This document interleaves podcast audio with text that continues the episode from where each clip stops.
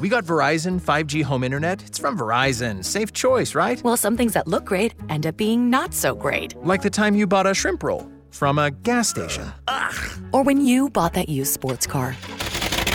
what about when we got Billy that drum set?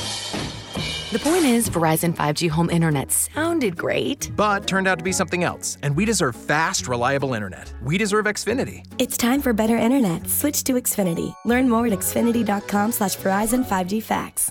La nueva Chevy Silverado HD te pone al mando.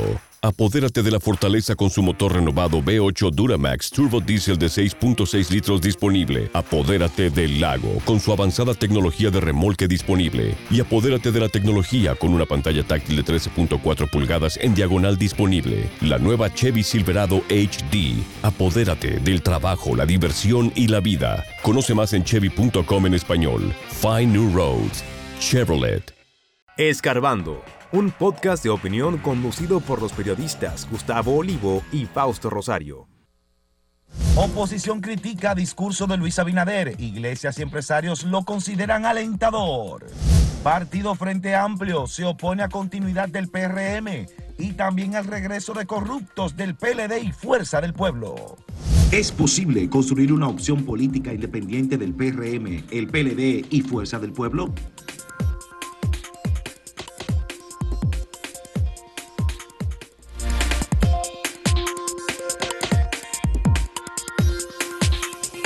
Como es usual en una democracia, porque en las dictaduras eso no se puede, cuando un presidente, un gobernante, se dirige al país, eh, pronuncia un discurso, obviamente que hay reacciones, y los que están a favor del gobierno aplauden todo.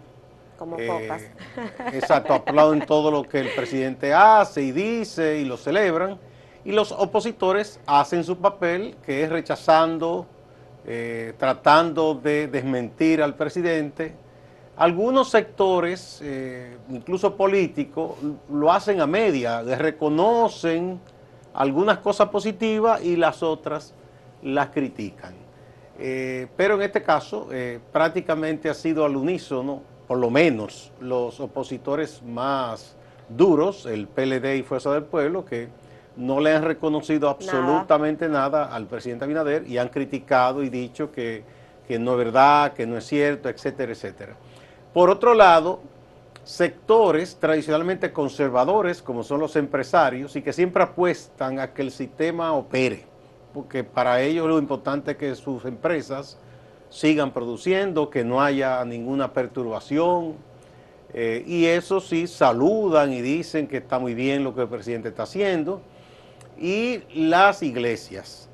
Eh, en el caso de las iglesias no siempre saludan los discursos porque a veces emiten críticas. O sea que ahí se notó un tanto el presidente con las iglesias que han dicho incluso el obispo de San Francisco y el de Santiago se refirieron a la lucha contra la corrupción, criticaron a, las personas corruptas y alentaron a quienes del Ministerio Público en el gobierno llevan a cabo esta lucha. Eh, ahora bien, eh, hay, hay críticas a veces que tú dices, esta tiene fundamento, esta no, uno pondera, eh, porque no ve gente que dice cosas que tú dices, pero este está jugando a borrar todo lo pasado, la memoria de cuando estuvo ahí, porque las cosas no se hacían así en ese momento y está exigiendo una cosa que no hizo.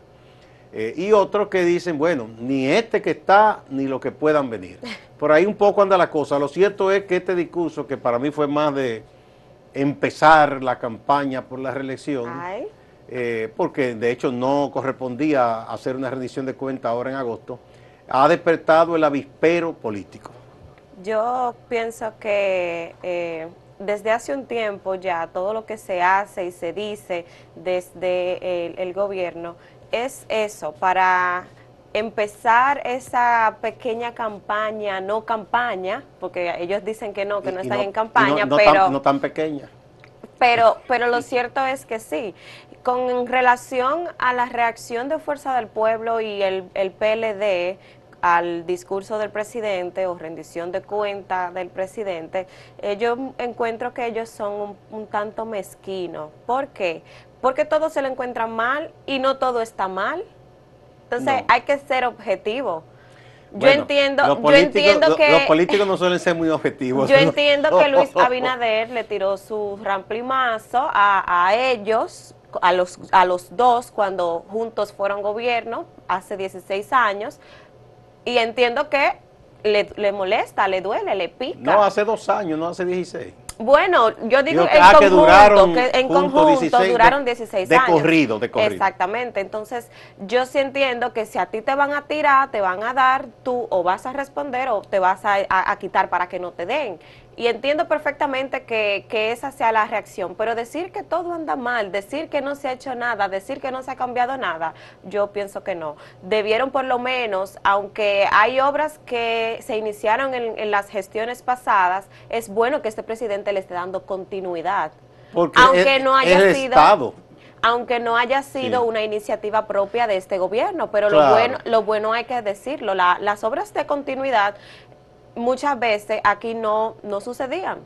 Sé que alguien iniciaba algo, se quedaba ahí, en el olvido. Por lo menos ahora estamos viendo un presidente que, sin importar quién haya iniciado la obra, la está continuando. Porque esas obras son del Estado. Claro, y lo que decide la ciudadanía, independientemente de quién las empezó o no. ¿verdad? Exactamente. Eh, por ejemplo, una de las críticas que Leonel fue como que pegó el grito al cielo es porque no solo con lo que dijo el presidente ahora, lo han dicho técnicos, que dicen que, por ejemplo, un kilómetro de carretera antes, pese a que la inflación ahora está más alta por todo el tema de la coyuntura internacional, eh, costaba mucho más que ahora construir un kilómetro de carretera, construir un puente de ciertas características o construir un kilómetro de metro. Ellos dicen que no, que eso no es cierto, pero la realidad, o sea, no por lo que dijo el presidente, ha habido técnicos. eh, técnicos reputados que han hecho la comparación, lo que quiere decir que por algún lado había una fuga de dinero. Eh, hay una cosa que mucha gente dice, que supuestamente los gobiernos que no hacen muchas construcciones de infraestructura, la gente no los recuerda, que la gente no los apoya.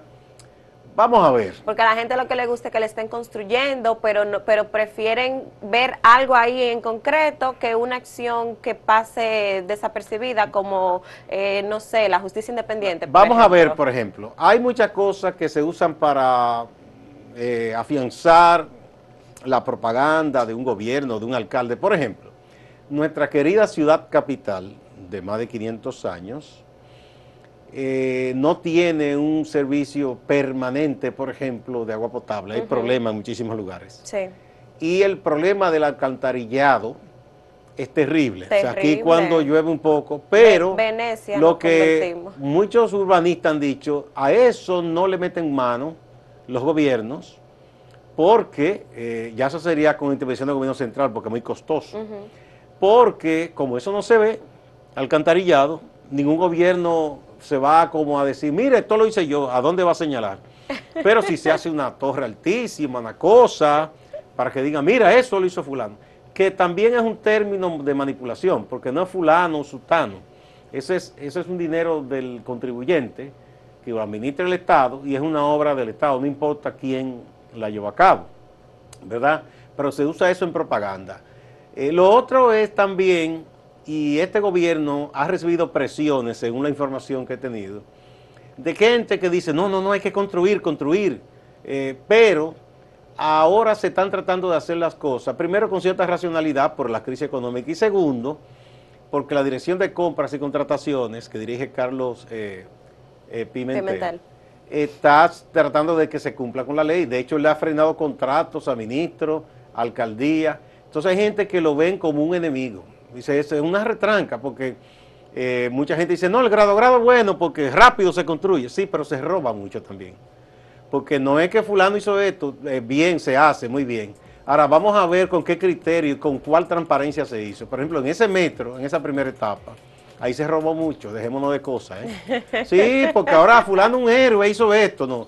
O sea, Trujillo construyó muchísimo, Balaguer construyó mucho, pero ¿cuánta gente robó muchísimo también ahí? No, y también hay que ver que esas personas duraron su tiempito en el gobierno, manejando, manejando el Mucho poder. dinero, mucho no fueron dinero. dos años ni cuatro. No, no, no pueden en dos años No, exigirle claro, pero lo mismo, pero esa, esa presión para que se aceleren ciertas cosas, detrás de eso se esconde gente que quiere pescar en río revuelto, porque a mucha gente que está en el negocio de la construcción, de las contratas, le encanta que le digan, no, grado, grado, rápido, porque ahí eh, puede sacar su gran tajada. Pero esa tajada la paga la población cuando no hay transparencia. Entonces, ojo con eso. Vamos a una pausa y volvemos. Pero antes vamos a decirles a ustedes un tema que hemos puesto para que opinen, precisamente sobre el discurso del presidente del martes. Cree que si Abinader no se repostula, el PRM pierde, porque han dicho mucho que por eso él se es el principal activo de ese partido, que el partido está un poco muerto. Eh, ¿Piensan ustedes que si Abinader no se repostula, el PRM pierde, sí o no? ¿Qué pregunta?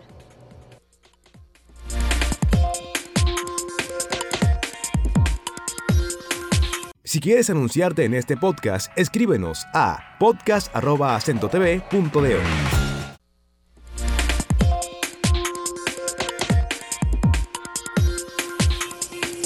Bueno, señores, ustedes eh, saben que nosotros tenemos un portal acentotv.do donde usted puede entrar y ver en diferido este y otros programas, los podcasts que también se producen aquí y la variedad de contenido también.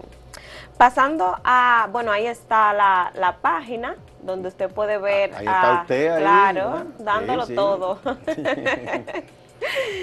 En esta página usted puede encontrar tanto eh, programas de opinión como eh, un programa de actualidad, una revista ATV Más, producida y conducida por Nicole Espejo, y los diferentes podcasts que también se producen desde Acento TV. Pasando al tema y sin salirnos del tema, valga la redundancia, del discurso o rendición de cuenta del presidente Luis Abinader y las distintas reacciones, el Frente Amplio eh, reaccionó a este discurso y si bien le aplaudió ciertos logros, también entiende que hay cosas que se pudieron mencionar en, ese, en esa locución y también que... Eh,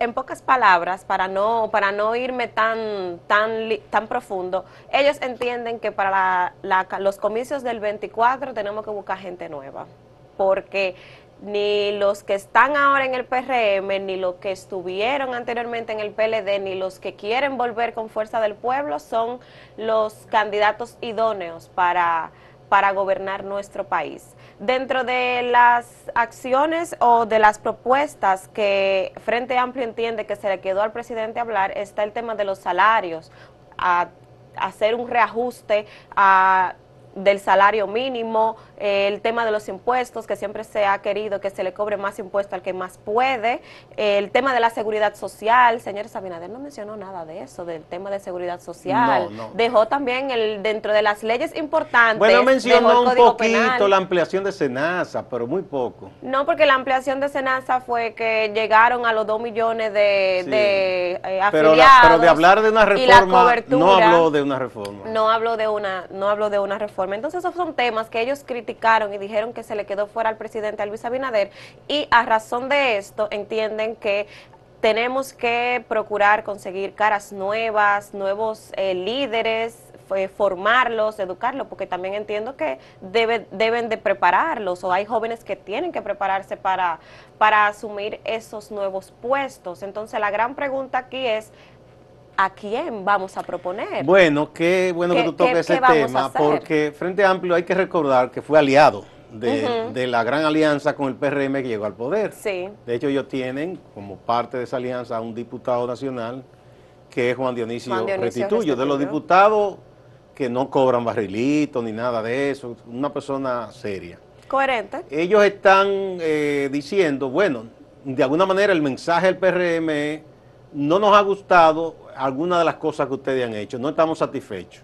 Entonces, optamos por, eh, eh, proponer, y yo digo que a quién le proponen, bueno, le proponen a la oposición que no es el PLD ni Fuerza del Pueblo, que ellos también rechazan, dicen, por el tema de corrupción. Quizá ellos están invitando ahí, digo yo, a partidos como Alianza País, como Opción Democrática, como Patria para Todos, porque es un frente como progresista, que cabe gente de la izquierda, la izquierda moderada del centro. Es un poco lo que ellos están. Hay que decir que Frente Amplio, eh, me gusta la forma en que ellos trabajan la política en un sentido de que ellos hacen crítica y hacen propuestas. Por ejemplo, en el diálogo nacional, en el CES, ha sido el único partido que ha llevado una propuesta de lo que entienden que se debe reformar en la Constitución. De eso se trata. Y han propuesto algo que otros dirían, ellos son locos porque eso no les conviene, porque aquí hay mucha demagogia con eso. Han dicho, señor, aquí no puede haber tantas provincias, ellos proponen una reducción, proponen una reducción de Congreso a una sola Cámara y con mucho menos legisladores. Eso es importante, pero muchos no lo van a decir porque no les conviene. Yo creo que eso es política seria, esa propuesta que ellos están haciendo. Otra cosa que ellos están haciendo es que ellos no tienen, digamos, un candidato preescogido sino que ellos dicen, bueno, que de la sociedad misma la gente proponga, gente que pertenece a ellos ha sido propuesta, pero ni siquiera por ellos mismos, como es el caso de la profesora María Teresa Cabrera, sino organizaciones y, gente que dice, yo creo que esta mujer tiene condición, y así ha hecho con otros, y entonces ellos dicen que luego que hayan muchas personas así como que muchos lo propongan, dentro y fuera de Frente Amplio, porque puede haber otros partidos o candidatos de organizaciones comunitarias. Entonces van a hacer una elección y quien gane, ese va a ser. El, eso es una forma de hacer una política, o sea, que, no es diciendo, ah, yo estoy aquí, soy el Mesías y yo vengo a resolver, porque eh, las cosas no son así. Ahora ellos dicen que no quieren la continuidad, o sea, no quieren reelección, ni continuidad del PRM, pero tampoco quieren que regresen ni la gente de Danilo ni la de Leonel. Vamos a ver si esta vez prospera eh, construir una opción diferente, que se han hecho intentos históricos, muchas veces no se logran. Vamos a ver qué puede pasar. Bueno, faltan dos años. Yo no creo que eso se logre de aquí al 24. Eh, porque que también yo entiendo que hay que trabajar desde, desde abajo tirarse a la calle, irse, irse a los barrios, irse a los campos, porque muchas veces la, como que esas políticas y promoción y propaganda se queda solamente en Santo Domingo. Ellos, ellos trabajan, ellos trabajan bastante en, el territorio. Y no, me refiero a Frente Amplio, me refiero a la idea en general, a la idea de cambiar y revolucionar la forma en la que se hace política y la forma en la que se escogen a, a, a los aspirantes o a esa, a esa técnica que quizás debe tener el pueblo para saber escoger a sus a sus líderes, por así Bueno, ahí tú has entrado en el otro que está vinculado, ¿verdad? Porque todo hoy es política en, el programa de hoy. Que es la pregunta, porque mucha gente está proponiendo y hablando si es posible eso. Eh, algunos dicen que quizás, como tú señalas, eh, de inmediato para 24 quizás no se materialice. Ahora bien, los cambios que se han visto eh, se comienza a trabajar con tiempo. El mismo PRM que fue surgió por la crisis interna del PRD. Ellos llegaron después de seis años de, creado el partido, que todavía se está haciendo. Eh, se, se estructuró porque tenía mucha gente con experiencia que venían de otro partido, pero le tomó un tiempo. En el primer intento ellos no lo lograron. Claro, claro. Y el PLD le tocó durar mucho en la oposición y cuando llegó fue ayudado por Balaguer. Se, fundó en 73 y fue en 96 que fue gobierno. O sea, eso lleva tiempo. Y, los, los, países en que hemos visto que han surgido propuestas nuevas, que han derrotado a los partidos tradicionales, duraron muchos años organizándose, pactando lo que no pueden es pensar que de manera improvisada hay gente que todos los años aparece ya para elecciones. Yo soy candidato todavía. y fallan y vuelven.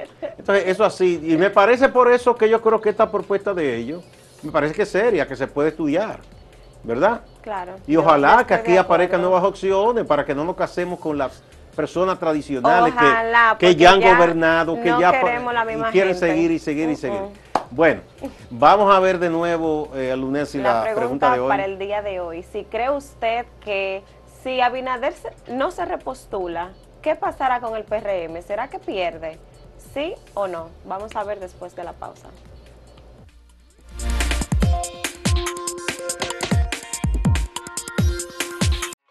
Síguenos en redes sociales, arroba acento diario y arroba acento TV.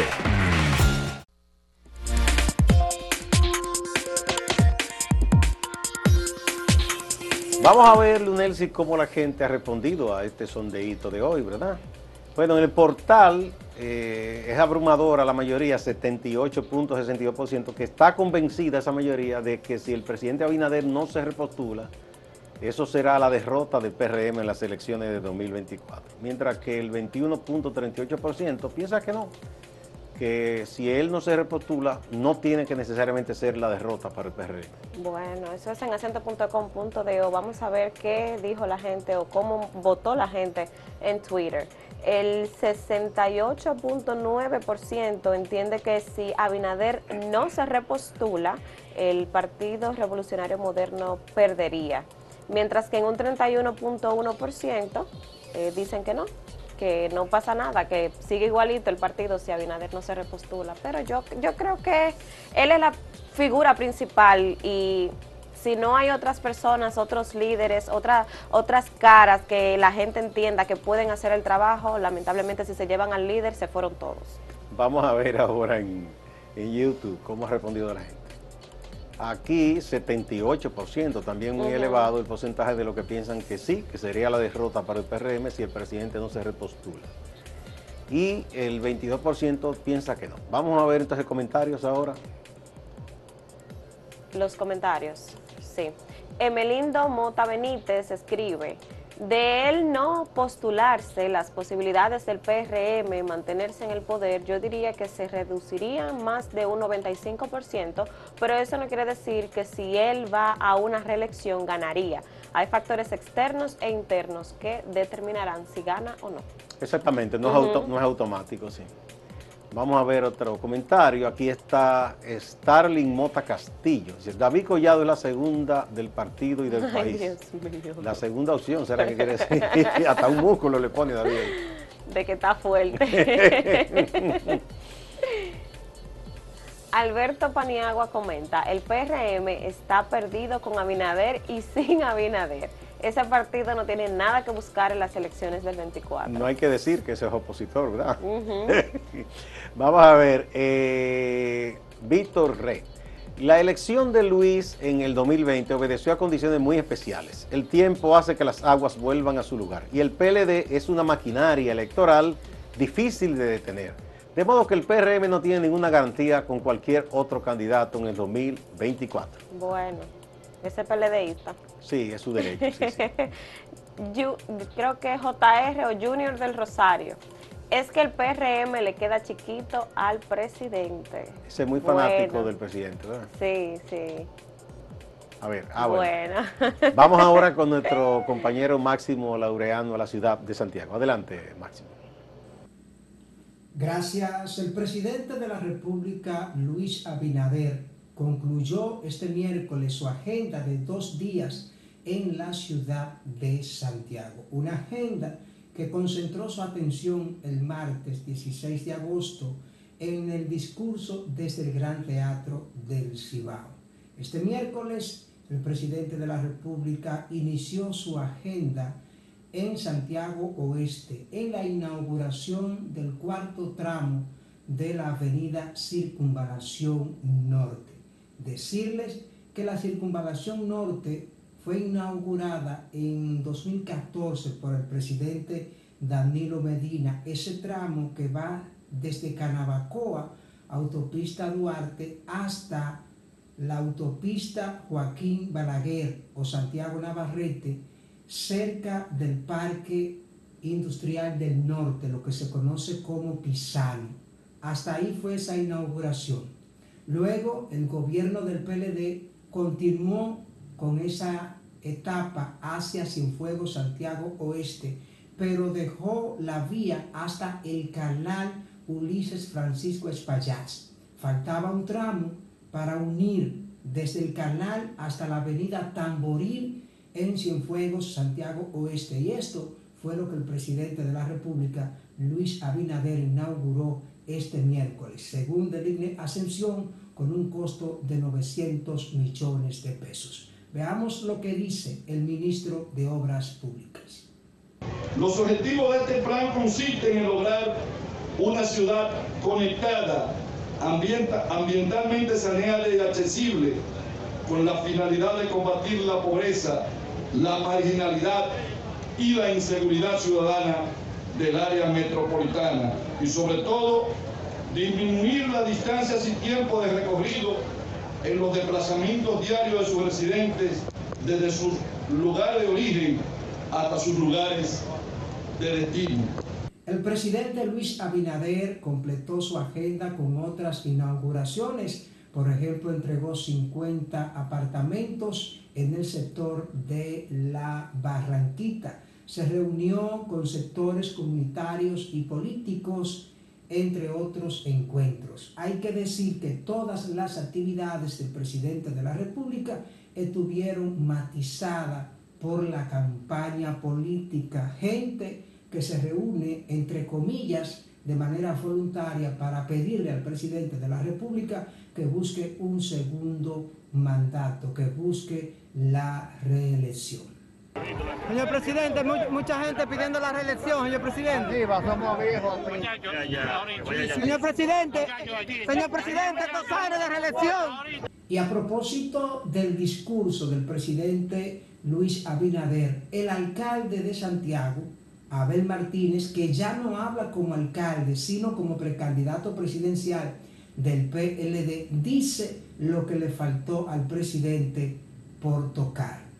Eh, y en esa obra de ayer fue penoso porque no enfocó los problemas nacionales, no habló de la comida que los dominicanos no pueden comprarla, que está carísima, que está por las nubes no habló de un plan concreto para combatir la delincuencia que está arropando a la República Dominicana. No habló, y creo que los héroes restauradores se revoltearon y no permitieron que se hiciera en el monumento a los héroes de la restauración y tuvieron que trasladarse al teatro porque la República Dominicana está invadida. No hay una independencia, lo que hay es una haitianización de la República Dominicana. Estas son imágenes de lo que ocurrió en la avenida Las Carreras, el derrumbe que se produjo contiguo al puente que cruza la 30 de marzo y hace esquina con la avenida Las Carreras. Ahí están las brigadas del Ministerio de Obras Públicas que están ya en los trabajos de restauración de esta zona que resultó afectada por las lluvias que cayeron el pasado martes en la tarde en la ciudad de Santiago de los Caballeros lluvias que también afectaron a muchos barrios, urbanizaciones, entre otras zonas del área metropolitana. El Ministerio Público notificó que fue enviada a prisión preventiva por tres meses la joven Sara Rodríguez Díaz. Está acusada de estafar a decenas de personas con una suma en dinero que sería de unos 50 millones de pesos mediante negociaciones ficticias basadas en las criptomonedas. Distante pero pendiente, actualidad y objetividad desde Santiago. Siga la programación.